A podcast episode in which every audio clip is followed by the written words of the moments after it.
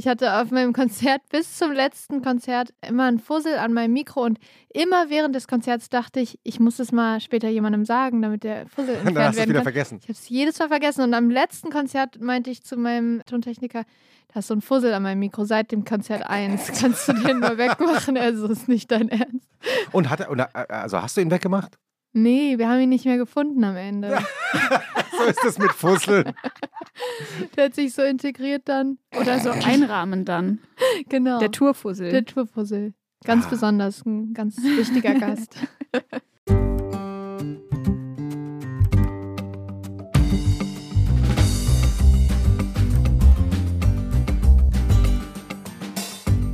Und was machst du am Wochenende? Hier ist der Podcast für die zwei kürzesten Tage der Woche von Zeit Online und Zeitmagazin mit meiner Mitgastgeberin, der Schriftstellerin, die gerade an einem zweiten Text arbeitet, Christoph, das Ähm. darfst du nicht sagen. Twitter- und Instagram-Königin und Zeitmagazin-Autorin Ilona Hartmann. Ich bin schockiert. Über meinen Co-Moderator, Mitgastgeber des Podcasts, Christoph Arment, Podcaster, Newsletterer, Geheimnis-Ausplauderer. Und unserer wundervollen Gästin, Lea. Hallo Lea. Hallo. Hallo Lea, herzlich willkommen.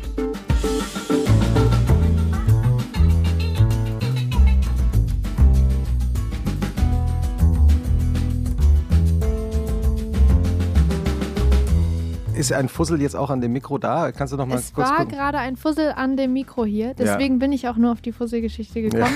Ich habe diesen Fussel schon liebevoll entfernt, damit der nicht die ganze Zeit kitzelt. Aber es wäre lustig, wenn du ohne dann nicht mehr könntest Ja, irgendwann. vielleicht entwickle ich irgendwann einen Tick.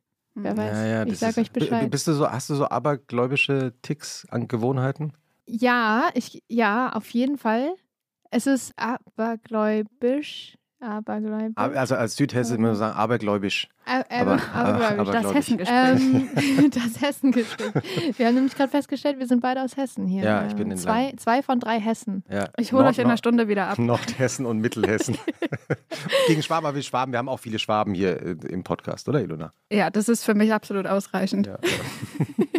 Nee, ich, äh, ich kenne das so von mir, dass ich Sachen so ausgeglichen haben will. Weißt du, was ich meine? Wenn, weiß ich nicht, zum Beispiel meine gute Freundin Antje, Antje Ja, Schumacher und ich. Grüße. Oh, Äh, auch Antje- schon hier zu Gast? Ja, die ist so toll. Ich liebe sie. Und ähm, wenn wir zusammen sind und ähm, irgendwas drehen oder einfach nur chillen, äh, dann ist sie, sie ist so ein, so ein Massiermensch. Ja? Sie nimmt dann Mhm. meine Hand und dann massiert sie meine Hand und währenddessen sprechen wir und das ist sehr therapeutisch wertvoll und Sie körperlich massiert? sehr, sehr schön. Ah. Ja. Wie, wie, wie massiert sie die Hand? ja, sie nimmt dann einfach deine Ja, Hand, so. so, ja. Ja. Ich mach's Lea mal nimmt. Christophs Hand. Und ähm, dann Massiert die reden Hand. wir und dann, und dann nimmt sie einfach meine Hand und äh, streicht es so aus und es ist einfach so schön. Also so mit Antje Zeit verbringen hat viele, viele positive Dinge. Das kann ich Nicht nur bestätigen. das Massieren, aber ähm, unter anderem. Dann ist es aber zum Beispiel so, dass wenn sie nur die eine Hand macht, dann fühlt sich die andere komisch an und dann muss Ah. die so ausgeglichen werden. Kennt ihr das? Ja. Ja, aber das ist Das ja auch ist bei so der Massage so, dass man, also man Mhm. würde ja nie sagen, ich bin rechts verspannt und man wird dann nur Ja, rechts voll. massiert, sondern immer auch links. Ja, voll. Aber hast du sowas, bevor du zum Beispiel auf die Bühne gehst, das ist ja auch so ein Mhm. bekanntes Bild, dass so KünstlerInnen dann nochmal mit der, mit der Band den bestimmten Spruch sagen oder Den das Ritual, den einen Move machen, sich alle nochmal gegen das Schienbein treten, weiß ich nicht. Das machen wir auf jeden Fall ab nächster Tour. Tatsächlich haben wir, machen wir immer so einen kleinen Kreis, so wie ungefähr alle. Aber es tut gut. Also es Mhm. hat ja auch irgendwie seinen Grund, warum man das macht. Ja, ich versuche immer, mein Handy so eine Viertelstunde vor der Show wegzulegen, was nicht immer gelingt, aber es tut unglaublich gut, weil du einfach nicht nochmal kurz auf Instagram irgendwas checkst oder so und nicht noch schnell was postest oder so, sondern einfach dich konzentrierst auf das, was jetzt gerade passiert so und viel mehr in dem Moment dann bist. Und auch nicht abgelenkt werden kannst, Genau, nämlich mal. Nicht jemand, der dir genau. noch eine SMS schreibt. Absolut. denkst, Absolut. Gott. Noch schnell antworten, noch schnell antworten Ja. oder so. Und ich muss immer ganz viel trinken vor der Show. Also ich stehe dann immer da, so mit so einem Glas Wasser und dann trinke ich und dann denke ich, nein, mein Hals ist zu trocken, mein Hals ist immer noch zu trocken, ich kann gar nicht singen. Und dann trinke ich noch schnell was und dann wieder und dann wieder und ich denke immer, ich verpasse immer schon fast meinen Einsatz auf die Bühne, weil ich dann immer noch schnell was trinke, weil ich denke, mein Hals ist so trocken, dass ich nicht singen kann, obwohl das natürlich kompletter Quatsch ist. Hast du auch so einen Bühnenalbtraum, äh, dem du manchmal Oh, aufwachst? Ständig. Ich habe gestern wieder geträumt, dass ich mit Clouseau gesungen hätte. Einen seiner neuen Songs, äh, tatsächlich letzte Nacht, einen seiner neuen Songs, den ich noch gar nicht kannte. Und ich sollte aber einen riesen Part singen und hatte den auch gar nicht geübt. Und dann stand ich da mit meinem Mikro auf der Bühne vor ganz vielen Menschen und wusste nicht, und war nur so, hilf mir, aber mach was. So, äh. und er so, äh, ich, ja, er musste dann übernehmen für mich. Es ist so, das ist immer so mein Albtraum, dass ich träume, ich muss etwas äh, singen oder machen, was ich gar nicht kann, Hm. was ich auch nicht geübt habe. Und ja. Ja, das ist das äh, Imposter-Syndrom, oder? Man denkt Ja. immer, man fliegt auf. Irgendwann, irgendwann sagt Irgendwann jemand, klingelt jemand und Ja. sagt so, mitkommen, jetzt "Guck mal, reicht's. wir haben dich erwischt. Hm. Ich habe zwei Fragen. Erstens, wenn du so viel trinkst vor dem Auftritt, meine größte Angst wäre dann, ich muss zwischendurch einfach bieseln. ja. Oder ist das Adrenalin so hoch, dass das erst danach passiert? Ähm, das Lustige ist eher bei mir, ich denke vorher immer, ich muss aufs Klo, ich muss aufs Klo, dann renne ich noch schnell aufs Klo, dann muss ich eigentlich gar nicht, so ungefähr wie vor einer Klausur oder so, vor einer, keine Ahnung, Mathe-Klausur früher. Ja. Dann bin ich auf der Bühne und wenn ich, auch wenn ich noch so viel getrunken habe, ich muss nicht auf Toilette. Ich glaube, das macht dann dein Das System irgendwie dein. Hirn, Ja. keine Ahnung was, da sich Ja. verknüpft, dass die dann, äh, dass dein Körper dann denkt so, ja, okay, jetzt kann ich ja scheinbar wirklich nicht gehen. Also probiere ich es gar nicht erst. Perfekt. Ja. Und die zweite Frage, weil du gesagt hast, du legst äh, vor dem Auftritt dein Handy weg, damit du nicht noch Instagram checkst Mhm. und so weiter. Du hast über 400.000 FollowerInnen auf Instagram. Wie sind deine Story- und Nachrichteneinstellungen? Kann dir jeder immer schreiben oder hast du irgendwann aus so Mental Health Reasons das eingeschränkt oder änderst du das immer wieder oder wie handhabst du das? Also man kann, also jeder kann mir schreiben, aber Instagram filtert das ja so ein bisschen in so sonstige, Mhm. in diesen sonstigen Ordner. Da gucke ich, da versuche ich natürlich auch viel reinzuschauen, aber schaffe ich nicht jeden Tag. Also ich versuche eigentlich immer alles zu lesen, aber es ist schwer. Mhm. Also Was würdest du Ja. sagen, wie viele Nachrichten bekommst du pro Tag? gute Frage. Ich habe noch, ich habe noch nie gezählt. Ich glaube auch so je nachdem, wie aktiv ich bin.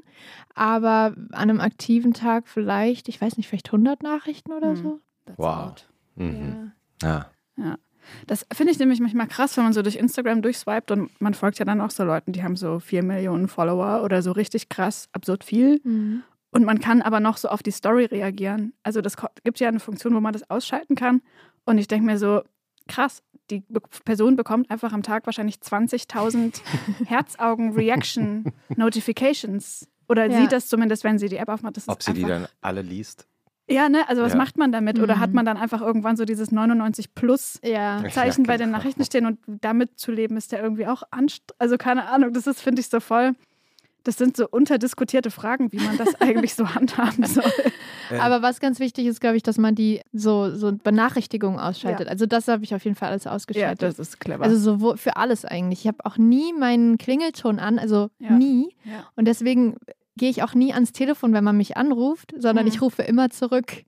Also es ist passiert, glaube ich, nur in 5% der Fällen, dass ich wirklich merke, wenn mein Telefon klingelt, weil es halt immer lautlos Weil du es in der Hand hast. Genau.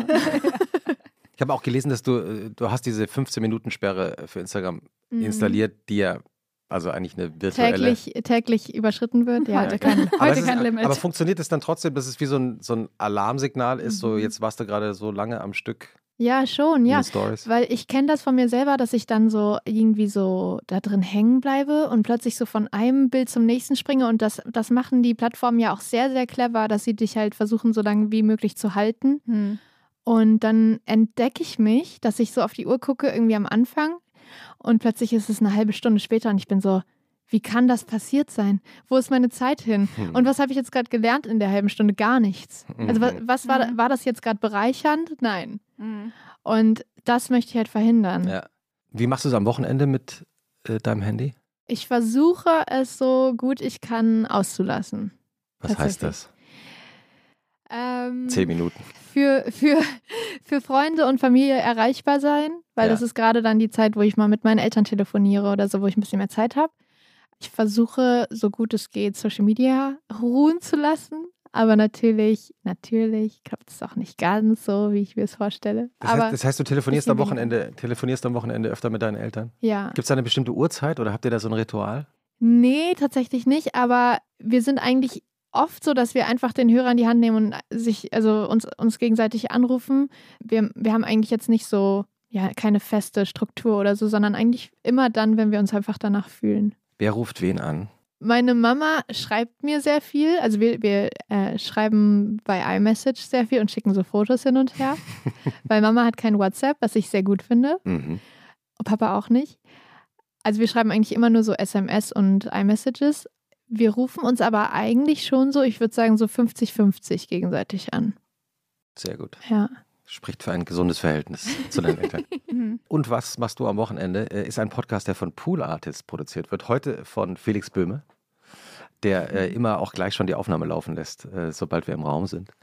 Und darüber jetzt grinst, während wir darüber reden. Und äh, dieser Podcast beginnt ja immer mit einer knallharten Recherche der Schriftstellerin hier im Raum von Ilona Hartmann, die Lea sich vorgestellt hat, recherchiert hat, wie eigentlich dein Wochenende so aussieht. Und das hören wir uns jetzt an. Ich weiß auch nicht, äh, was uns Ilona zusammen recherchiert hat. Ich schiebe die imaginäre Autorinnenbrille auf die Nase. Ja, du hast dich auch so zurückgelehnt kurz. Ne? Das war so diese literarische. Ich komme wieder rein. Ja, was macht man am Wochenende, wenn man ein Popstar ist? Lea ist das perfekte Beispiel dafür, wie man es sich jedenfalls schon mal nicht vorstellt. Lea gießt Pflanzen und vielleicht ein bisschen den Boden, holt frisches Brot, trifft Freundinnen, singt Karaoke, trinkt Wein, macht Screenshots von Memes, begrüßt jeden Hund auf der Straße, kauft Blumen auf dem Markt, löscht Selfies vom Handy wegen Speicherplatz und ruft um 3 Uhr nachts alle Leute an, die sie kennt. Das Lied kenne ich. Das war eine Anspielung.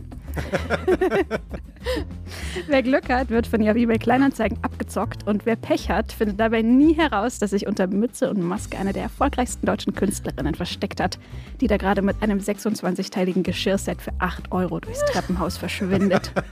Am Sonntagabend macht sich Lea Nudeln und Gedanken über alles Mögliche, aber nicht darüber, ob ihr erfolgreichster Song immer noch 74 Millionen Streams auf Spotify hat.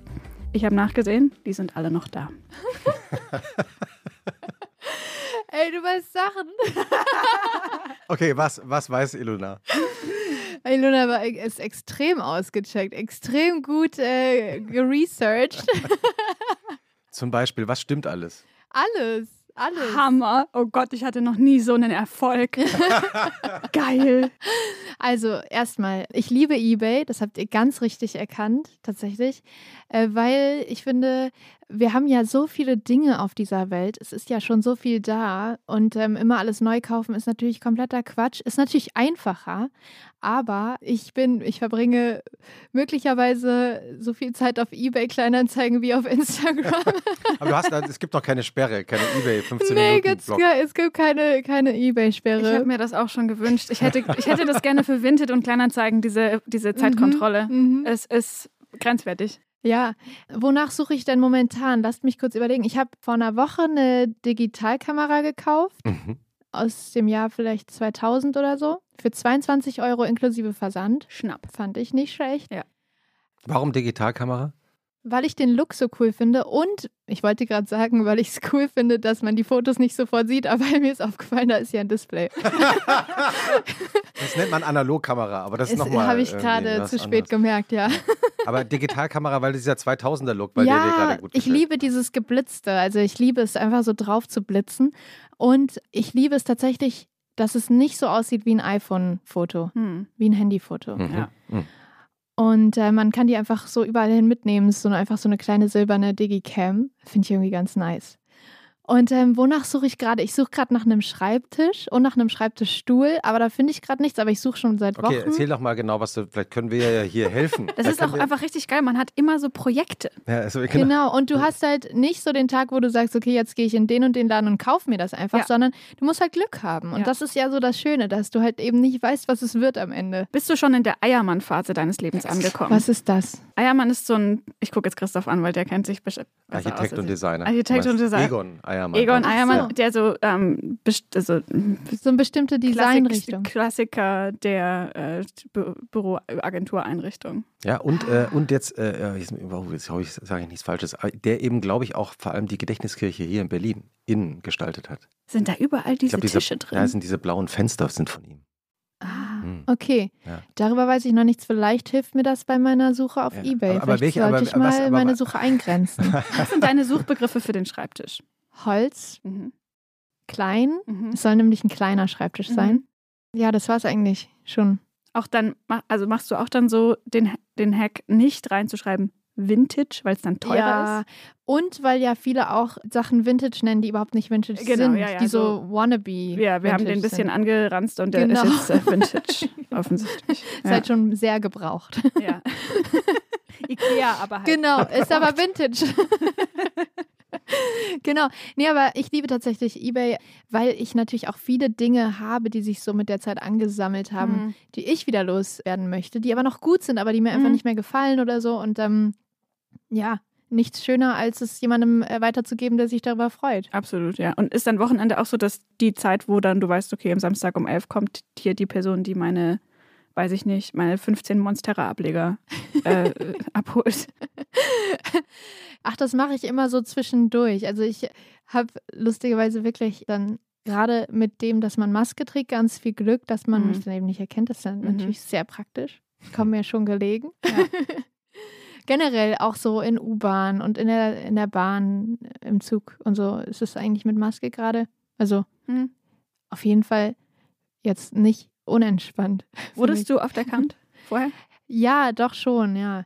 Also ich habe äh, bis vor kurzem noch auch noch in, oder vor kurzem eigentlich auch schon wieder vor einem Jahr in Neukölln gelebt und bin jetzt umgezogen, aber in Neukölln war es schon am Ende krass, weil es halt dann auch ein paar Leute rausgefunden haben, wo ich wohne. Ich glaube, durch die Nachbarn möglicherweise. Und dann Mhm.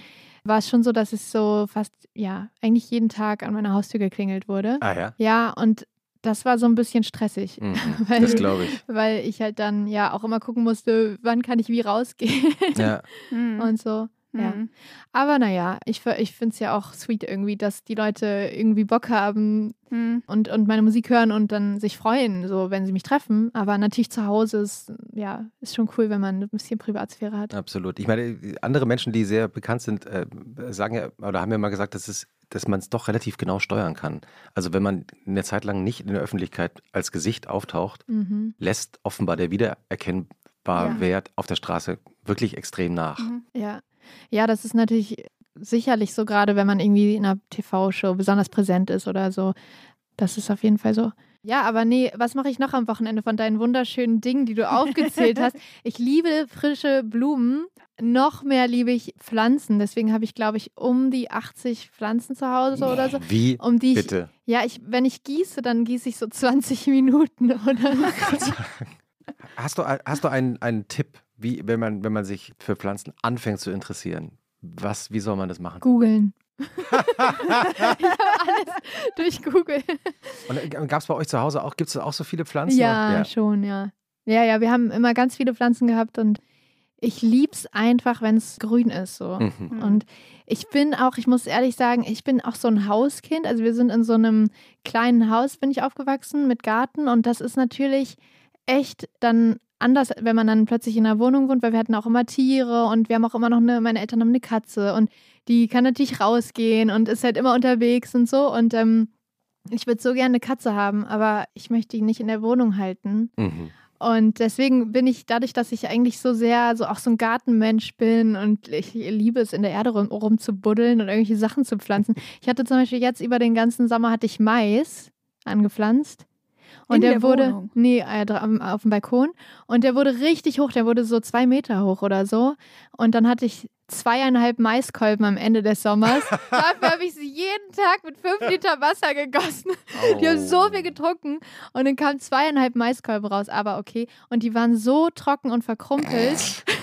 so ganz, ganz trocken. Und ich habe sie aber so richtig, ich war so, ich esse dich jetzt, du kleiner Maiskolben. dann habe ich ihn gekocht, weil ich dachte, dann füllt er, vielleicht dann zieht er noch so Wasser ein und wird weicher, aber Nix. nee. Und dann hat- mit viel Butter und Salz ging's. Okay. okay. Berlin- Die Nachbarn haben wahrscheinlich schon gedacht, was wächst denn da? Ich war so, Nice, vom aha. Selbstversorger sein, äh, da bin ich noch ein bisschen weit entfernt.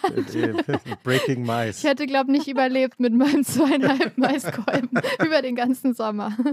Ähm, du bist da in, in Kassel aufgewachsen. Mhm. Äh, wir haben gerade schon das äh, Thema Hessen kurz angesprochen. Und äh, bevor wir angefangen haben aufzuzeichnen, haben wir uns ganz kurz über äh, Kassel unterhalten. Und Meine, ich habe auch eine besondere Geschichte mit Kassel, weil natürlich sag, als Zeitredakteur muss ich natürlich sagen, die Dokumenta, ja, natürlich, selbstverständlich. Ja. Aber äh, die wahre Geschichte ist, das ist für mich ist es die, sind es die 90er Jahre Techno-Zeit, weil in Kassel gab es eben einen der besten Techno-Clubs mhm. in Deutschland. Der hieß erst Aufschwung Ost und später Stammheim, mhm, ja. äh, interessanterweise. Es war so eine riesige Fabrik, so eine Fabrik leeres Fabrikgelände. Ich, hab, ich meine, ich habe es nur nachts gesehen, deswegen äh, kann ich tagsüber nicht sagen. Und das war einer der ersten Orte, zumindest in meiner Erinnerung für mich, an dem sich Ostdeutsche und Westdeutsche einfach getroffen haben. Mhm. Weil Aufschwung Ost hieß der natürlich nicht zufällig, weil Kassel ja direkt an der ehemaligen Grenze zur DDR äh, lag. Mhm. Und eben tatsächlich viele Ostdeutsche und Westdeutsche dahin gegangen sind zum Feiern. Also das war so ein besonderer Ort. Und du hast aber als erstes gesagt, hoffentlich liegt es nicht, nicht am Bahnhof, oder? Ja, genau. Viele kennen nur den Bahnhof Wilhelmshöhe. Ja, schrecklicher Bahnhof. Das ist möglicherweise der hässlichste Bahnhof in ganz Deutschland, ja. Und der, also wirklich auch äh, im wahrsten Sinne des Wortes, äh, verzeiht den Wortwitz, aber zugigste. Der Bahnhof. zugigste Bahnhof, ja. ja. ja. Es ist immer kalt, ja. auch im Hochsommer. Windig, es, ist immer es windet. Und die haben die Toiletten damals vergessen beim Bauen. Ja. Und man muss immer, also das ist wirklich total bizarr, weil man muss oben, wenn man umsteigt, es gibt nur so zweieinhalb äh, Cafés, so auch nicht besonders angenehm. Davor gibt es nur so einen Taxiplatz, also man ja. kann auch nirgendwo hinlaufen. Nee. Und dann muss man so lange Wege auf die Gleise gehen. Also man muss richtig laufen. Es ja, ist ja. sozusagen nicht so, dass man denkt, ah, jetzt warte ich mal hier bequem auf den Zug, sondern ja, du musst so e endlos lang ja. so eine Rampe hochlaufen, so eine ganz lange Rampe. Und dann musst du die natürlich auf dem anderen Gleis auch wieder runterlaufen. Ja, das ist, ist, wirklich also äh, ein, ein Architekturverbrechen. Ja. Ähm, es ist aber, so aber, wunderschön da. hast, aber was ist dein Lieblingsort in Kassel? Der Bahnhof. der andere Bahnhof. Der. nee, tatsächlich, mein Lieblingsort in Kassel ist natürlich so das Haus, wo ich aufgewachsen bin. Einfach weil da so viele Erinnerungen drin sind und ich liebe es, nach Hause zu kommen. Mhm. Für mich ist so Kassel meine Heimat von mhm. früher und Berlin jetzt mein Zuhause. Aber wenn ich nach Hause komme zu meinen Eltern, dann fühlt es sich an, als wäre die Zeit stehen geblieben. So, Gibt es dein, kind, dein Kinderzimmer ja, noch? Ja. Und ist da noch alles drin? Ja. Es ist, kein, es ist kein Bügelzimmer geworden. Ja. Kein Sportraum. Ah, Bügelzimmer, ja, doch schon ein bisschen, aber. Das ist ja okay. Ist, ich. ja, genau, so eine geringe Umstrukturierung. Ja. Die Tochter nee, Lea kommt, äh, räum mal wieder die, die Sportmaschine raus. ja, nee, das ist total absurd. Wenn ich nach Hause komme, dann könnte ich auch wieder 17 sein oder so. Mhm. Dann fällt mir irgendwie gar nicht auf, so dass ich das eigentlich schon irgendwie, wie viele Jahre, keine Ahnung, zehn Jahre vergangen sind, seitdem ich ausgezogen bin. Mhm. Das ist total verrückt und, und, und wie voll warst, schön. Wie warst du mit 17? Mit 17, da war ich kurz vorm Schulabschluss und ich wusste, ich will unbedingt ins Ausland gehen, hatte aber auch schon so mit meiner Musik angefangen, ähm, habe so alle acht Monate meinen Song hochgeladen auf YouTube. Das hat damals voll gereicht, nicht wie heute, wo man was veröffentlicht und die Leute fragen, cool, wann kommt was nächstes? und ich so, hä? Ich habe doch gerade erst so vor zwei Wochen Album-Release. Ja, wann kommt das nächste Album? Und damals hat es wirklich so echt so da haben die Leute so darauf gewartet irgendwie so auf das nächste Video. Und das ist ja wirklich mit 16, glaube ich, das erste YouTube-Video mit, mit 15 sogar mhm. hochgeladen. Genau und ja, zu der Zeit habe ich einfach immer alles so aus meinem Wohnzimmer gedreht oder aus der Schule, je nachdem. Und ja, ich wusste, ich will irgendwie in die weite Welt hinaus und bin dann für ein halbes Jahr nach Argentinien gegangen. Nach, nach der Buenos Schule. Aires? Genau. Mit 17? Mit Oder 18, gerade 18. Nach dem Abi. Ja, mhm. genau. Und äh, wie ja. war das dann in Buenos Aires äh, in dem Alter? Ich meine, das ist ja eine wahnsinnig aufregende und tolle Stadt. Es war die wahrscheinlich intensivste Zeit meines Lebens, würde ich sagen, weil mhm. ich dachte natürlich, oh, ich bin irgendwie ein aufgeschlossener Mensch und ich lerne bestimmt super schnell Leute kennen, habe bestimmt die tollste Zeit meines Lebens, hatte damals irgendwie in der Schule drei Jahre Spanisch gelernt, aber so in so einem Nebenkurs, das heißt eigentlich nur so drei Stunden die Woche dachte, ach, ich kann ja super Spanisch sprechen. Dann komme ich da hin, habe kein Wort verstanden. Natürlich, logischerweise auch erstmal keine Leute kennengelernt, weil so schnell geht das ja nicht. Und war erstmal so richtig lost. So drei Wochen komplett irgendwie in der, in der tiefsten so, so Trauer und sich ordnen und sortieren. Und was mache ich hier? Warum bin ich hier? Ich verstehe kein Wort. Ich kenne niemanden. Warum? Warum tue ich mir das an? Und dann habe ich sehr, sehr schnell begriffen, warum ich da bin und habe sehr viel über mich selbst lernen können in der Zeit. Also wahrscheinlich die aller, allerwichtigste Zeit meines Lebens. Ähm, warum warst du da? Ich habe für drei Monate in einem Projekt gearbeitet. Also warum warst du emotional da? Ach so, warum war ich emotional dort? Ja. Wie meinst du es also, jetzt? Wie, was hast du da über dich rausgefunden? Ach so, so meinst du. Ich habe gelernt, mit Einsamkeit umzugehen. Ich war halt vorher nie länger irgendwie von zu Hause weg, natürlich mal im Urlaub oder so mit Freunden, aber war nie für eine längere Zeit alleine vor allem. Also gerade dieses Alleine sein kannte ich nicht. Und da zu sein in einem, in einem kleinen Haus mitten in der Stadt, aber trotzdem ganz alleine, die Sprache nicht zu können und ähm, zu merken, die Leute warten nicht auf dich. Das ist einfach, die haben, ne, die sind wie wir ja wahrscheinlich auch ähm, viele in, in Deutschland. Das natürlich ist ja genau das Gleiche. So, ähm, jemand kommt vielleicht nach Deutschland und denkt, oh, und jetzt lerne ich ganz viel, ganz viele Leute ganz schnell kennen und man hat aber so sein eigenes Leben und merkt vielleicht gar nicht, wenn jemand eigentlich vielleicht einen Kontakt bräuchte oder so.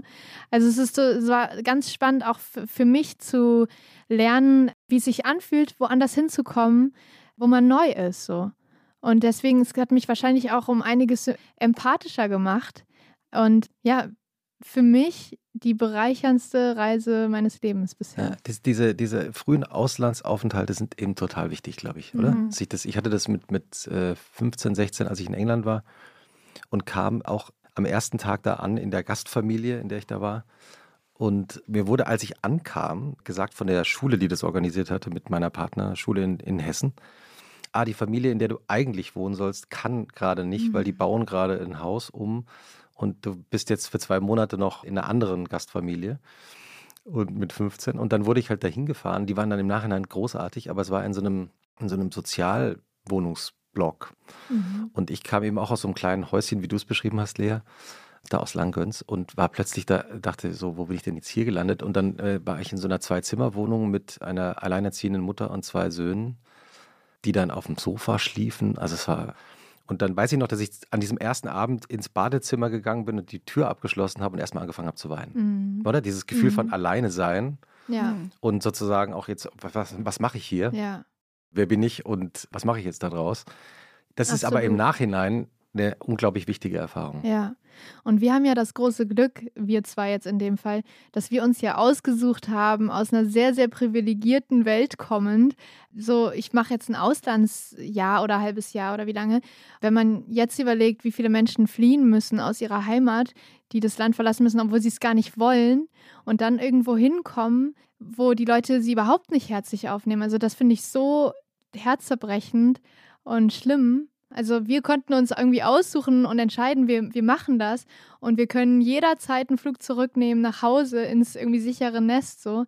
Es ist wahnsinnig bewegend, wenn ich so darüber nachdenke, dass andere ihre Heimat verlassen müssen. Hast du damals viel geschrieben eigentlich? Ich habe sehr, sehr viel geschrieben, ja. Wir hatten in dem sozialen Projekt äh, ein Klavier, ein so ganz, ganz altes Klavier. Und ich hatte natürlich nicht viel Zeit so alleine, weil einfach 30 Kinder jeden Tag um mich rumgesprungen sind, aber so ganz spät am Nachmittag äh, habe ich mich immer so eine halbe Stunde in den, in den Raum gesetzt und habe meine Songs geschrieben, ja.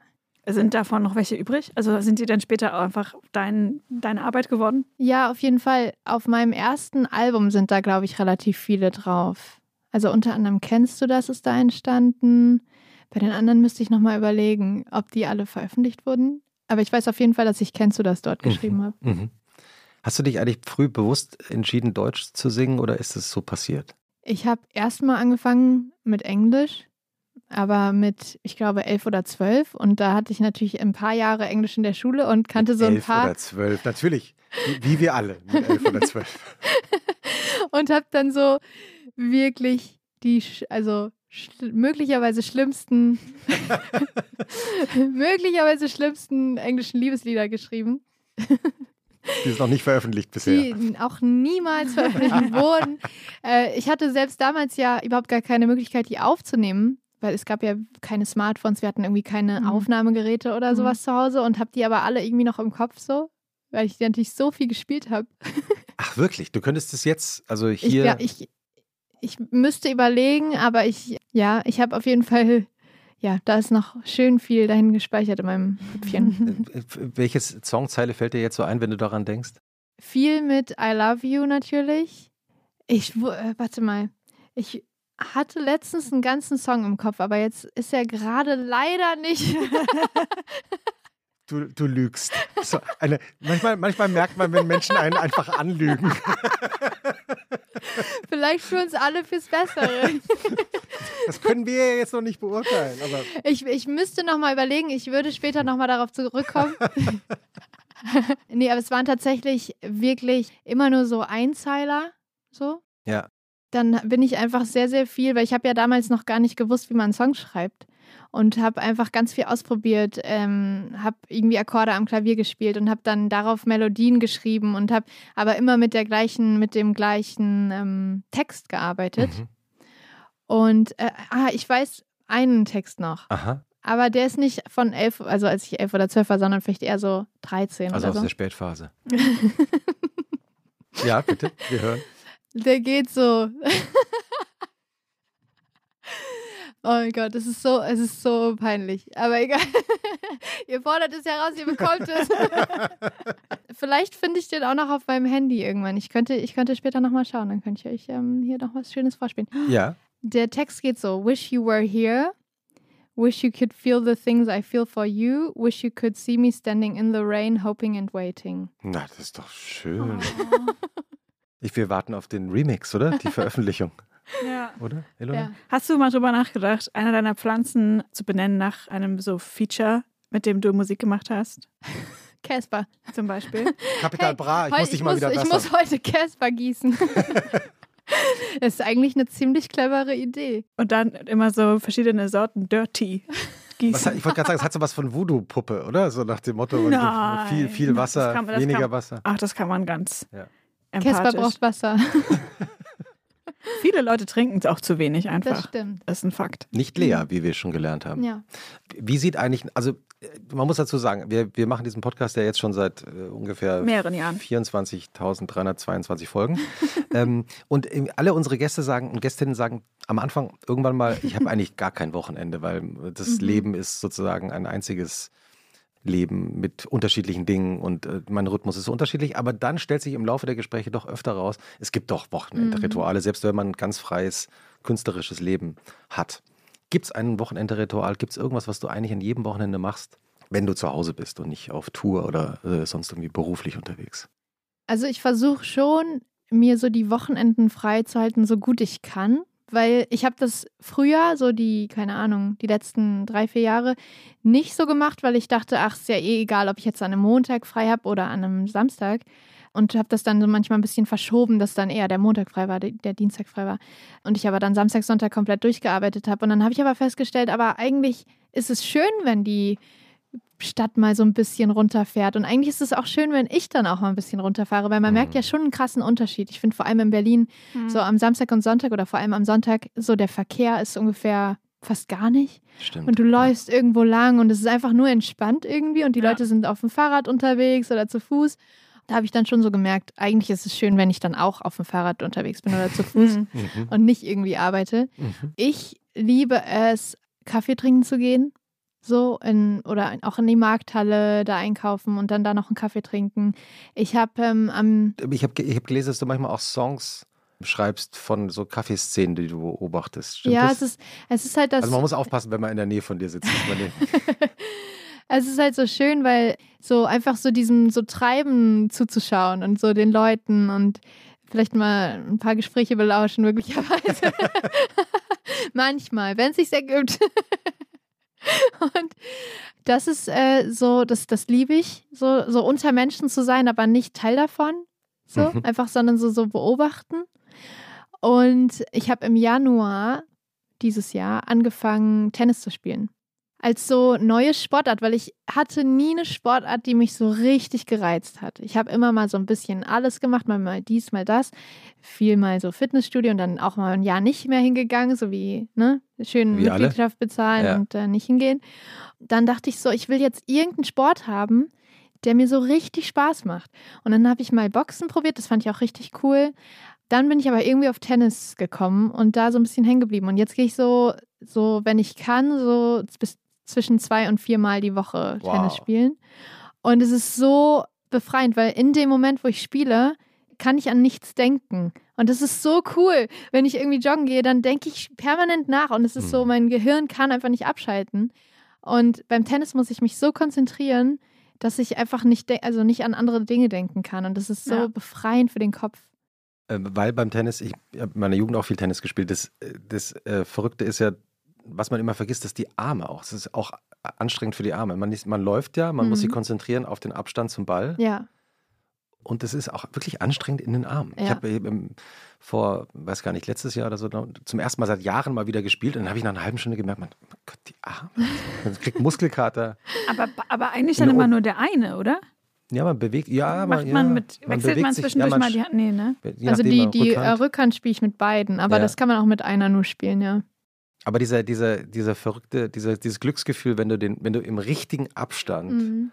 zum Ball, den Ball zum richtigen Moment triffst und er dann Mhm. so automatisch so übers Netz geht, oder? Mhm. Das ist, ist das Glück beim Tennis, oder?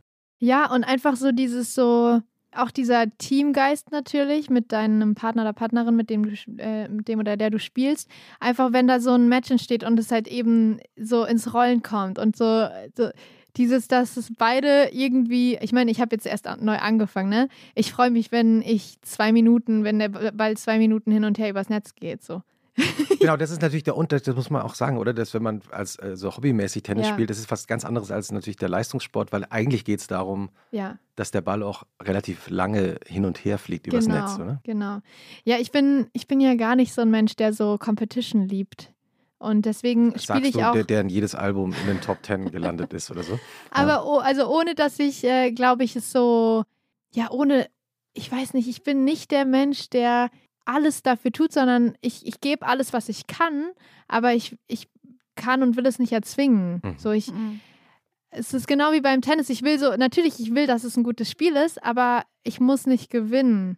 Mhm. Auch weil ich gar nicht gut genug bin gerade. Aber, Mhm. aber es ist einfach, mir geht es wirklich ums Spielen. Ich will auch überhaupt keine, äh, keine Turniere spielen oder sowas, sondern ich will einfach nur spielen. So Mhm. für mich. Und ich glaube, so mache ich wahrscheinlich auch meine Musik. Ich will nicht gewinnen oder ich will nicht besser sein als andere, sondern ich will einfach nur das machen, was ich liebe. Mhm. Wann merkst du eigentlich beim Schreiben eines Liedes, das könnte irgendwie richtig gut werden? Das merke ich in den ersten zehn Minuten. Ja? Ja. Weil wenn etwas nicht, mich nicht berührt und ich es nicht einfach nicht fühle, so in, innen drin, dass es Klick macht, dann verwerfe ich es auch sofort wieder. Mhm. Es gibt eigentlich keinen Song, den ich weiter verfolge oder eine Songidee, wo ich eigentlich schon am Anfang merke, das ist es nicht. Mhm. Da bin ich ganz schnell so, okay, fühle ich nicht. Mhm. Nächstes so. Also so, ich muss meinen Kopf wieder freikriegen für, für neue, für eine neue Idee. Weil es gibt auch nichts Schlimmeres, als was zu veröffentlichen, was man nicht fühlt. Mhm. Weil man muss es dann im Zweifel relativ oft noch aufführen. Man muss Und- es ständig aufführen und ähm, man muss ja auch darüber sprechen können, enthusiastisch. Mhm. Ja. Und ähm, sagen können, ich liebe das. Und vor allem, du machst dich ja viel angreifbarer für Kritik, wenn jemand sagt, das fühle ich jetzt aber nicht oder das gefällt mir nicht oder das finde ich scheiße oder Mhm. so. Und wenn man nicht selber dann sagen kann, ich finde es aber geil. Mhm. Ich stehe da voll dahinter und ich feiere das und ich liebe es. Und wenn das nämlich nicht so ist und man sagt auch so, ah ja, eigentlich hm, fühle ich auch nicht so richtig, dann, recht, dann, nicht dann mein trifft, genau, genau, dann trifft es mich natürlich viel, viel mehr, als wenn ich sage, ey, aber ich ist ja okay, dass du es nicht geil findest und natürlich kann man auch nicht der ganzen Welt gefallen, aber ich finde es richtig, richtig gut. Na, ist das nicht überhaupt das Geheimnis von Kreativität, um das schreckliche Wort einmal zu sagen, dass man selber dahinter stehen muss und dann ist auch ein Qualitätskriterium, dass es auch anderen Leuten nicht gefällt. Also dass es auch Mhm. Leute geben muss, denen es nicht gefällt. Mhm. Weil wenn es allen gefällt, hat man, habe ich immer so den Eindruck, hm, Mhm. also dann ist es vielleicht auch ein bisschen belanglos. Mhm. also wenn Schon, es ja, gar keine Reibungsfläche Ja. gibt für Leute. total. Aber deine Methode funktioniert ja dann quasi nur, wenn, also wenn du sagst, du gehst da ran und wenn du es nicht fühlst, verwirfst du die Idee und dann braucht man ja aber tendenziell einfach viele Ideen. Ja, das stimmt. Ja. Und die passieren dir einfach, die kommen, die sind einfach so. Schon, ja. Also Ja. wir haben, also ich schreibe vorwiegend mit meinem Produzenten und zwei guten Freunden und wir sind so richtig seit dem Album Treppenhaus eigentlich so, so richtig so eine Symbiose im Prinzip, Mhm. weil es ist so krass, wenn wir zusammen arbeiten und zusammen im Raum sind oder jetzt auch während Corona viel über FaceTime, Mhm. dann passiert einfach was. Das ist so, jeder hat seine Position, jeder hat so sein Ding, was er reinbringt. Natürlich gibt es auch Phasen, wo wir alle überhaupt keine Ideen haben, aber das ist dann auch okay. Das muss man dann auch irgendwie so akzeptieren. Das gehört halt auch dazu, dass man nie weiß, kommt da heute was Sinnvolles bei rum oder nicht. Und am mhm. Ende haben wir einfach alle nur zehn Tassen Kaffee zusammen getrunken oder so. Und dann war der Tag auch erfolgreich. Ja, ja. Unser Wochenend-Podcast beschäftigt sich ja auch mit den Tipps und Empfehlungen unserer Gästinnen und Gäste. Ja. Was hast du uns ähm, zu empfehlen? Hast du was mitgebracht im Kopf? Also ich habe letztens die Billie Eilish-Doku gesehen. Habt ihr die schon gesehen? Ja. Die war so unglaublich, ich konnte es nicht fassen. Also es war wirklich, oh mein Gott. Ich war danach so zwischen einfach der Hardcore-Fan und depressiv gefühlt und also so, weil sie einfach das so, boah, man ist so nah an ihr dran und sie ist so, teilweise hat so depressive Züge und es nimmt einen so richtig mit und man fühlt so sehr mit ihr ich fand das so beeindruckend, weil sie hat ja alles erreicht, so was man erreichen kann und auch in diesem Alter. Und sie trotzdem auch so leiden zu sehen, ist so hart irgendwie, weil man so wieder merkt, okay, Erfolg ist definitiv nicht alles. Und da, da steckt so viel mehr dahinter bei ihr. Und also ich würde jedem diese Doku so unendlich, unendlich doll empfehlen. Geil, die guck, ich habe ich noch nicht gesehen. Ja, Hammer. wirklich toll. Also, ähm, und hat dich das deshalb auch so berührt, weil du hast ja auch schon in unglaublich viel erreicht. Also man, Ilona hat es ja auch schon vorhin gesagt, bist eine der erfolgreichsten Musikerin in Deutschland. Dass du eben auch schon dieses Gefühl kennst, ja, Erfolg ist nicht alles. Total, absolut. Also es ist wahnsinnig, ja, ein unglaubliches Gefühl, so mit, mit der eigenen Musik irgendwie so viele Menschen zu erreichen und so tolle Konzerte spielen zu können. Das ist so, so schön. Und es gibt nichts, was ich lieber machen würde, aber man merkt halt in vielen Situationen, dass das auch nicht alles ist. Und dass natürlich dieser, auch, auch dieser Erfolg auch viele Schattenseiten hat. Und die lernt man natürlich kennen, egal wie gut man sich wappnet. Aber ich habe ein unglaubliches Team an meiner Seite, die sehr, sehr viel auffangen, so für mich. Ich fühle mich eigentlich nie alleine. Und ich glaube, das ist ganz, ganz wichtig, weil wenn man sich alleine fühlt, gerade in so einer verrückten Zeit, dann kann es, glaube ich, sehr schnell kippen und alleine fühlt sich fühlen, das können sich wahrscheinlich jetzt gar nicht viele vorstellen. Sie sagen, Lea, ne, die ist ja so ein großer Star, die ist ja nie alleine, da sind ja immer tausend Leute um sie herum. Aber das ist eben, in Wahrheit ist das gar nicht immer so, ne? Ich meine, man ist am Ende so viele Leute, wie man, also man, man kann natürlich immer viele Leute um sich herum haben, aber so das Gefühl, dann alleine auf die Bühne zu gehen oder so, das kann man halt nicht teilen. Also das das kann ich minimal vielleicht mit meinen Musikern auf der Bühne teilen, aber auch das ist was anderes, ob man Gitarre spielt und nicht viel sagen muss am Abend, beziehungsweise gar nichts sagt und natürlich trotzdem im Spotlight steht, aber ob dann der Abend, ich sag mal, erfolgreich wird und irgendwie so, so wird, dass die Fans nach Hause gehen und zufrieden sind, da, das liegt natürlich an mir. Das ist natürlich eine Riesenverantwortung, nicht nur den Fans gegenüber, sondern auch meinem Team gegenüber, meiner Live-Crew, meinem Label, aber so ja, ich glaube, wir haben uns alle so krass eingegroovt. Ich arbeite ja mit meinem Manager schon seit ich 16 bin, also jetzt 13 Jahre. Und wir haben, glaube ich, es sehr, sehr gut geschafft, so ein, eine Balance zu finden für uns alle im Team, dass wir die Verantwortungen alle so übernehmen und dass niemand sich zu sehr belastet fühlt. Hm. Ilona, hast du auch einen Tipp dabei, eigentlich eine Empfehlung? Ja, ich habe dauernd auf einen guten Moment gewartet. Wir waren vorhin kurz davor, dass ich. Ich habe ähm, ich hab, ich hab, gespürt, dass du. Dass ich abtauche. Dass, dass die Empfehlung gerade rauskommt. Ja, als ihr äh, erzählt habt von euren Auslandsaufenthalten in England und ähm, Südamerika, äh, da kann ich leider nicht so auftrumpfen. Ich fummel hier so nervös auf dem Tisch rum, weil ich war nur zwei Wochen in Dänemark im Schüleraustausch. Aber damals hat es angefangen, dass ich mich sehr stark für Lakritze interessiere. Mega Übergang. du könntest so einen professionellen Podcast machen. Und naja, weil Skandinavien ist Lakritzeland. Und wir hatten es schon mit Ayumi Paul, ähm, oh ja. die mich angefixt hat mit diesem äh, Stand auf dem Markt in Schöneberg. Und ähm, ich war kürzlich in Kopenhagen und habe dort in einem kleinen, naja, Späti-Kiosk die Lakritze gefunden, die ich in meinem ersten Schüleraustausch damals in Aarhus im Kino gegessen Nein. habe, die mir dort äh, gereicht wurde. Und ich würde behaupten, dass an diesem Punkt meine Augen eine Dioptrie schlechter geworden sind sodass ich eine Brille gebraucht habe danach, weil die so toll war. Aber hast, du sie jetzt geil. wieder, hast du sie jetzt wieder gegessen? Und ich habe sie wieder gegessen und, und, ich habe sogar noch eine extra Packung mitgebracht. Nein! Und die habe ich jetzt dabei. Das ist toll. Oh Ich habe auch so das Gefühl, ich sehe eh zu gut durch die Brille Mögt jetzt. ihr, mögt ihr Lakritze? Oder Ja. ist das so? Absolut. Okay. Ich liebe Lakritze. Oh. Da, da ist es ja wirklich so, manche lieben es und manche hassen es irgendwie. Ja. Ne? Es ist so wieder Ich so finde ein das Ding, immer was suspekt. polarisiert. Ich finde es immer suspekt, wenn jemand sagt, magst du Lakritze? Und man ist so, ja, geht so. Und ich denke mir so, hey, positionier dich mal. Es gibt zwei Lager. Es geht nicht. Geht so. Ja. Jedenfalls, die heißen Superflyers, wie man auf Dänisch sagt. Wow. Superflyers. Super- Superflyers. Ja, ja. Das ist, ähm, das Also eine sind blaue, so, so bla- blaue Packung. oh, eine geile Verpackung eigentlich. Oh. Da sind, ist so eine Rakete drauf. Das sind so Rö wie, also Lakritzstangen, aber die sind innen gefüllt mit Salmiaksalz. Klingt irgendwie gefährlich. Ja, ich wollte gerade sagen. Ihr müsst- der, ihr müsst der auch Podcast, keine- an dem Lea ihre Stimme verlor. Oh, weia. Sag doch tu, tu, tu. Ich übernehme keine Verantwortung, wenn hier jemand gleich erblindet. Ah. Und hast du, hast du auch, äh, also tr tr tränen die Augen dann richtig? Oder ist das. Ähm, ist das Meine so, nicht. Nee. Ihr Aber die auch, werden nur schlechter danach. Ja, das, ja. ja das, das daran- ist, glaube ich, ähm, Fakt. Ihr müsst auch kein ganzes essen. Ich schiebe die euch hier so mal äh, rüber und so raus. Corona-konform. Extra noch die Hände Was gewaschen vorher, aber ich Ja. fasse die einfach gar nicht an. So einmal hier Wow, danke schön. bitte. Ein Die sind ja weiterer riesig. Superflyer. Die sind ja für, riesig. Ja, bitteschön. Möchtest du Okay. auch einen, Felix? Ich bin tatsächlich das Lager. Nein. Geht so. Nee, nee Felix- nicht geht so Felix- wirklich. Hart, hart Vehementes dagegen. Kopfschütteln. Okay. also- Ich finde es richtig Ja, lecker. Wow. Mm. Hat so was fast wie so ein Brausegefühl. Mhm. Die Füllung. Mm. Und dann außenrum so dieser malzige Mm. Lakritz. Die wissen schon, wie das geht, muss man sagen. Mm. Wow, richtig, richtig gut. Wie, wie, sag mal, und wie war denn deine, dieser Aufenthalt in Aarhus, dass du dich daran so gut erinnern kannst? Und die Naja, gut. Wie du meintest, frühe Auslandsaufenthalte prägen einen irgendwie.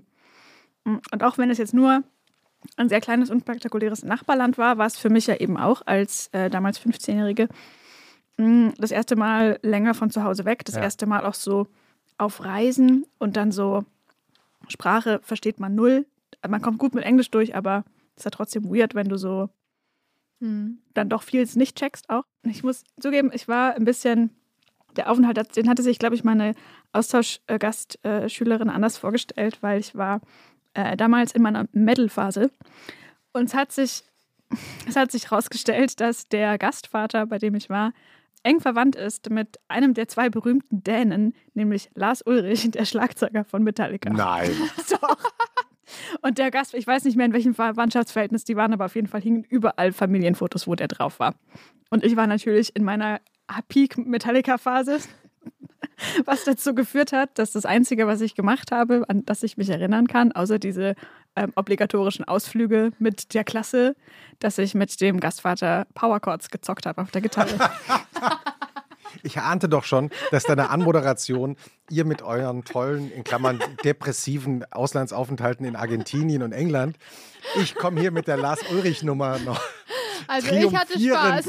triumphierend am Ende Genau. dieser Folge. naja, ich habe gesagt, in meinem Leben sind drei Dinge passiert. Ich weiß alles noch und das ist eine davon. Ah, Mann, Ja. sensationelle Geschichte und gute Lakritze. Werbung. Diese Woche in der Zeit? Die Bücher des Frühlings. 16 Seiten blühende Fantasie. Von gefährlichen Liebschaften, einer Flucht auf dem Mississippi und magische Erzählkunst. Das Literaturspezial zur Buchmesse in Leipzig. Die Zeit, Deutschlands größte Wochenzeitung. Jetzt am Kiosk oder direkt bestellen unter zeit.de/slash bestellen.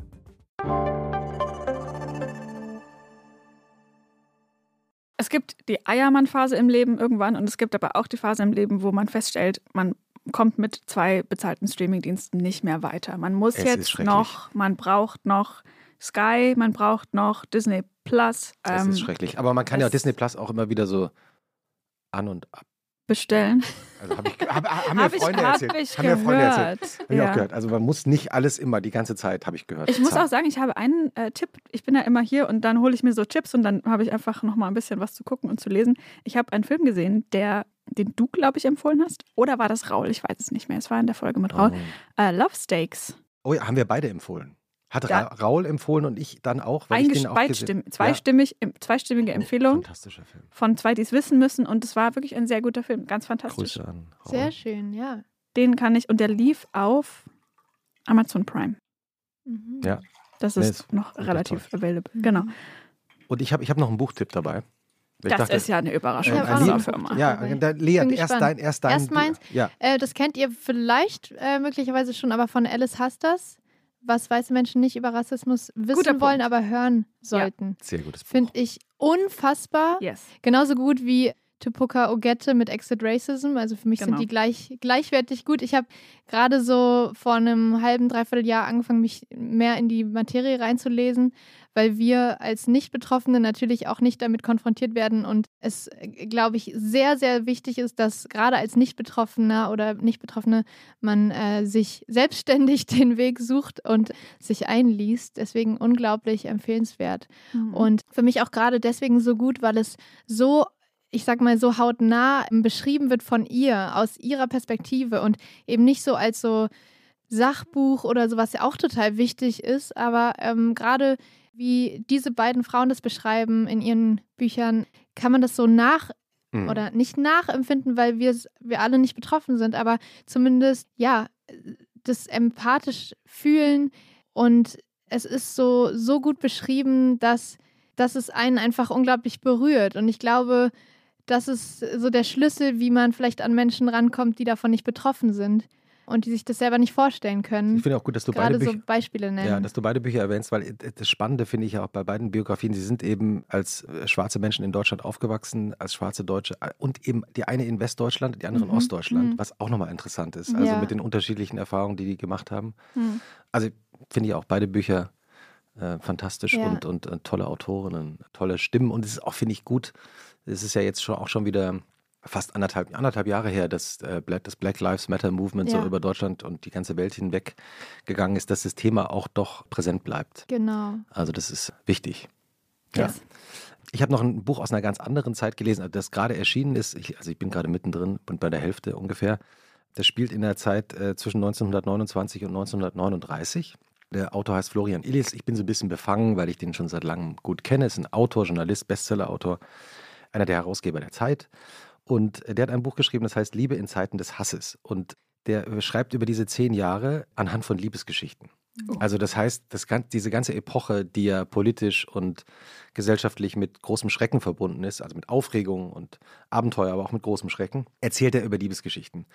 Also es gibt äh, zum Beispiel, also eine meiner aller Lieblingsgeschichten ist, ein italienischer Graf heiratet Josephine Baker und gibt diese Heirat auf einer Pressekonferenz im Ritz in Paris, dem berühmten Hotel, äh, bekannt.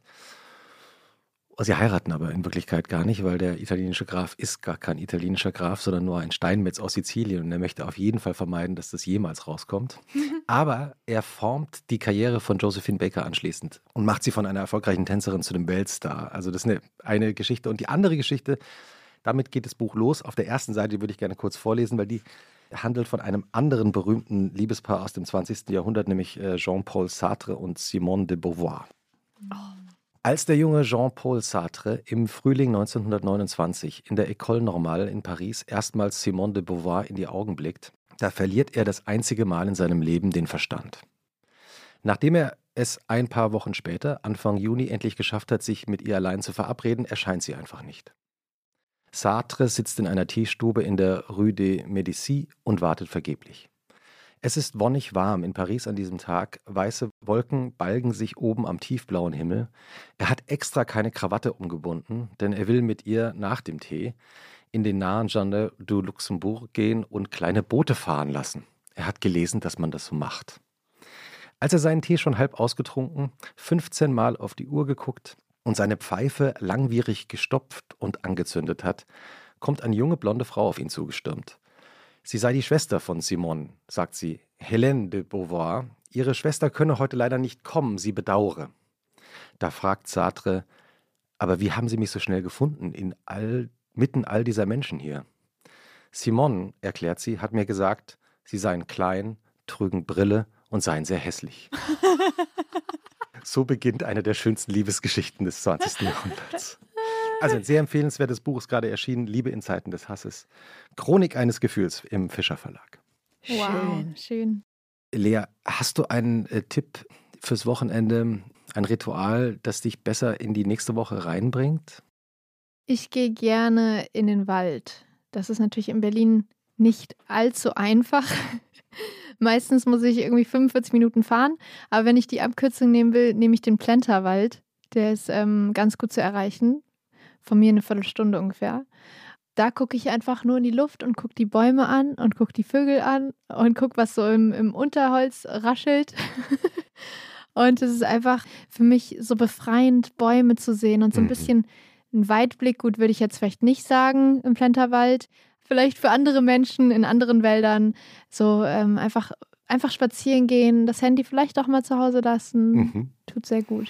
Es ist ja vor allem die Farben. Wir sind ja jetzt im Herbst Mhm. und in der, wenn man in Städten lebt, sind die, wirken die ja dann manchmal so ein bisschen grau und wenn man aber im Wald ist, sieht man plötzlich diese ganzen Herbstfarben. Ich Mhm. finde es wirklich auch für das Auge Mhm. eine Entspannung, diese unterschiedlichen Farben zu sehen. ne? Ja, und gerade so ganz früh am Morgen, wenn noch keine anderen Leute unterwegs sind oder wenige. Ah, warte, was ist dann früh? Wann gehst ja, du dann? gut, früh, ne? Also so, für mich ist früh am Sonntagmorgen um 9 Uhr im Wald zu sein. Das ist früh. Ist am das früh? Ja, Sonntagmorgen ist 9 Uhr. da ist auch echt noch nicht viel los. Ja.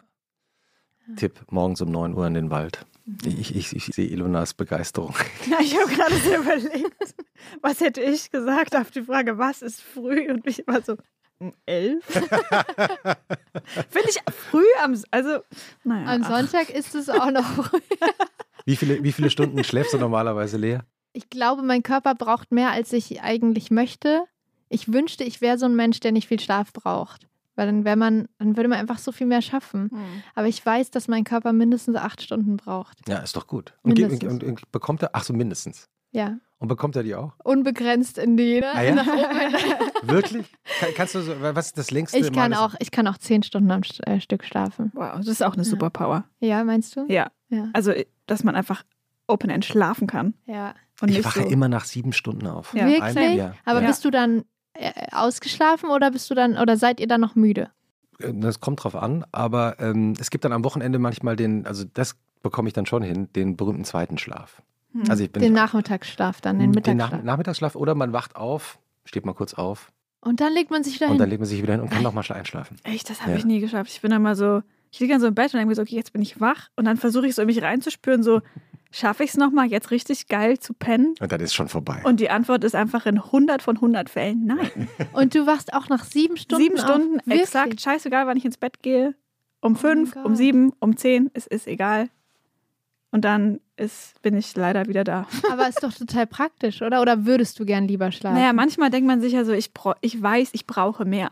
Aber wenn es dann einfach nicht geht und ich kann auch dann oft keinen Mittagsschlaf machen, sondern ich Mhm. baue dann einfach so im Laufe des Tages so ab 17 Uhr wieder extrem ab und gehe dann halt irgendwie so um 8 ins Bett. das ist herrlich. Wir haben ja immer eine Schlussfrage ähm, ähm, in unserem Podcast, Ilona. Das ist korrekt. Liebe Lea, was findest du schlimmer? Den Sonntagnachmittag oder den Montagmorgen? Oh, den Sonntag. Also schlimmer. Also wenn ich, wenn, wenn mein Leben sozusagen sich nur noch ständig diesen Tag, also diesen Tag wiederholen würde, würde ich natürlich immer Sonntagnachmittag haben wollen. Mhm. Aber generell, ah, das ist eine ganz schön gemeine Frage. Mhm. Richtig gemein. Ich dachte gerade, ich hätte sofort die Antwort, aber eigentlich merke ich gerade, nee, eigentlich habe ich, eigentlich ist es gar nicht so einfach zu beantworten. Ich liebe das ja, wenn ich dann montags aufstehe und dann so voll aktiv bin und merke, oh, voll der gute Start in die Woche. Aber das ist ja auch nicht immer so. Ja, Manchmal stimmt. ist man ja so, oh nein, das ist schon wieder Montag, warum denn bloß? Ja. Also eigentlich äh, ist der Montag schlimmer.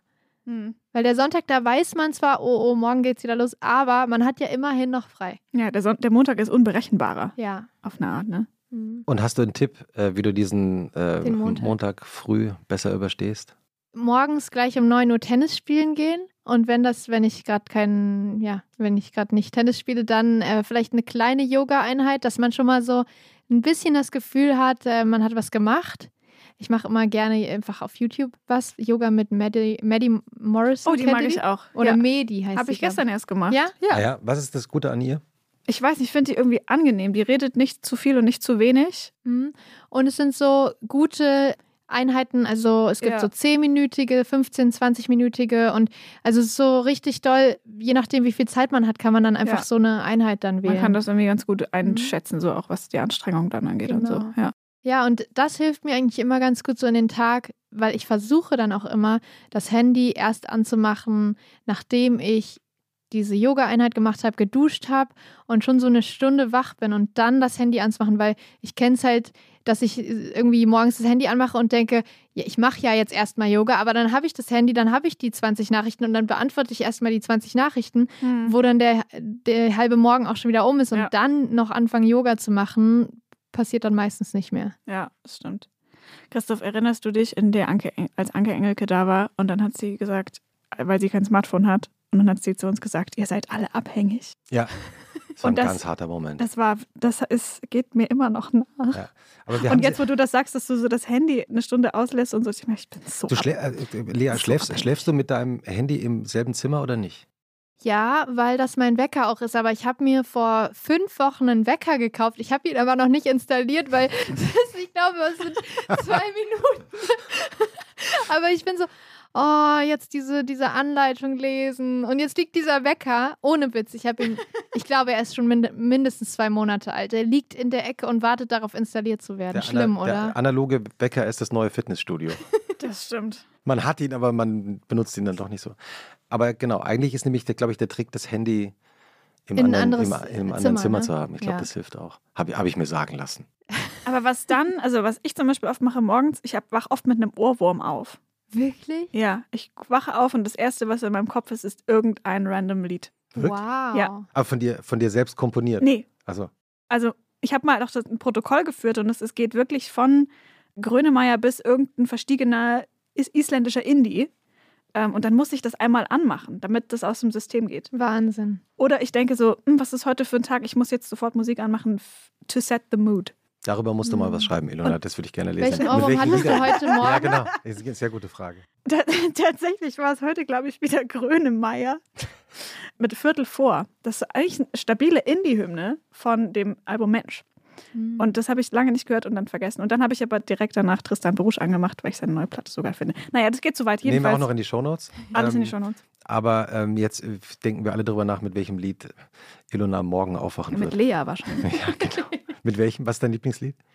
Drei Uhr nachts finde ich richtiger Ohrwurm. Ja? Das kann richtig gut passieren. Oh, ich bin gespannt. Du kannst mir gerne mal eine Sprachnachricht machen, äh, wenn du das nächste Mal damit aufwachst. Kannst du dazu singen. Darüber würde ich persönlich mich sehr freuen. Hast du jetzt eigentlich Das das, werde Lied? ich machen. Hast du das Lied auf deinem Handy eigentlich leer? Dieses äh, Wish You Were Ja. Here. Ich weiß, dass ich das mal irgendwann, ich muss mal meinen Flugmodus gerade rausmachen, dass ich das irgendwann mal meinem Musiklehrer schicken musste.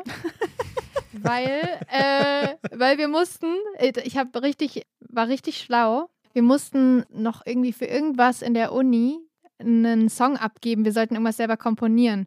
Und das klingt jetzt vielleicht doof, aber ich war irgendwie so beschäftigt mit anderen Dingen, dass ich es dann nicht mehr geschafft habe, noch für die Uni noch was zu komponieren. Und dann habe ich einfach diesen Song genommen, der ewig alt war und habe so getan, als hätte ich den neu geschrieben und habe den dann eingereicht dafür und ähm, habe den dann sozusagen abgegeben im Sinne von, ja, ähm, das ist hier meine Komposition. Durchs Studium kommen mit Lea. Seminar 1. es, hat, äh, es hat geklappt, er hat es auf jeden Fall so angenommen. Aber bist du aufgeflogen damit? Nee, er Nee, fand nur- super, er fand dann- super, Erst, tatsächlich. erst jetzt. Stimmt. Ups. Ich, Wir sind unter uns. es lädt diese ganzen E-Mails gerade nicht mehr, weil die natürlich, natürlich uralt sind, aber ich äh, kann ihn euch vorsingen. Ah ja, bitte. Also, ah, es ist so schade, dass ich kein Klavier habe, aber, aber es, klingt, Ungefähr, es ja. klingt jetzt super unspektakulär, weil ich natürlich in meinem Kopf die Akkorde höre, ja, aber ihr die natürlich nicht hat und auch das Klavier hat eine ganz tolle Melodie gespielt. Ganz, Natürlich. ganz virtuos. natürlich. Aber es geht so. Wish you were here. Wish you could feel the things I feel for you. Wish you could see me standing in the rain. Hoping and waiting, hoping and waiting. So geht der, die Melodie. Und was machst du am Wochenende? Hat noch nie so schön aufgehört wie das mit dieser ist absolut Folge. richtig. Vielen Dank für diese Oh. tolle Folge, Lea. Danke euch. Schön, das dass du war da ganz warst. wunderbar. Schönes Wochenende. Schönes Ebenso. Wochenende.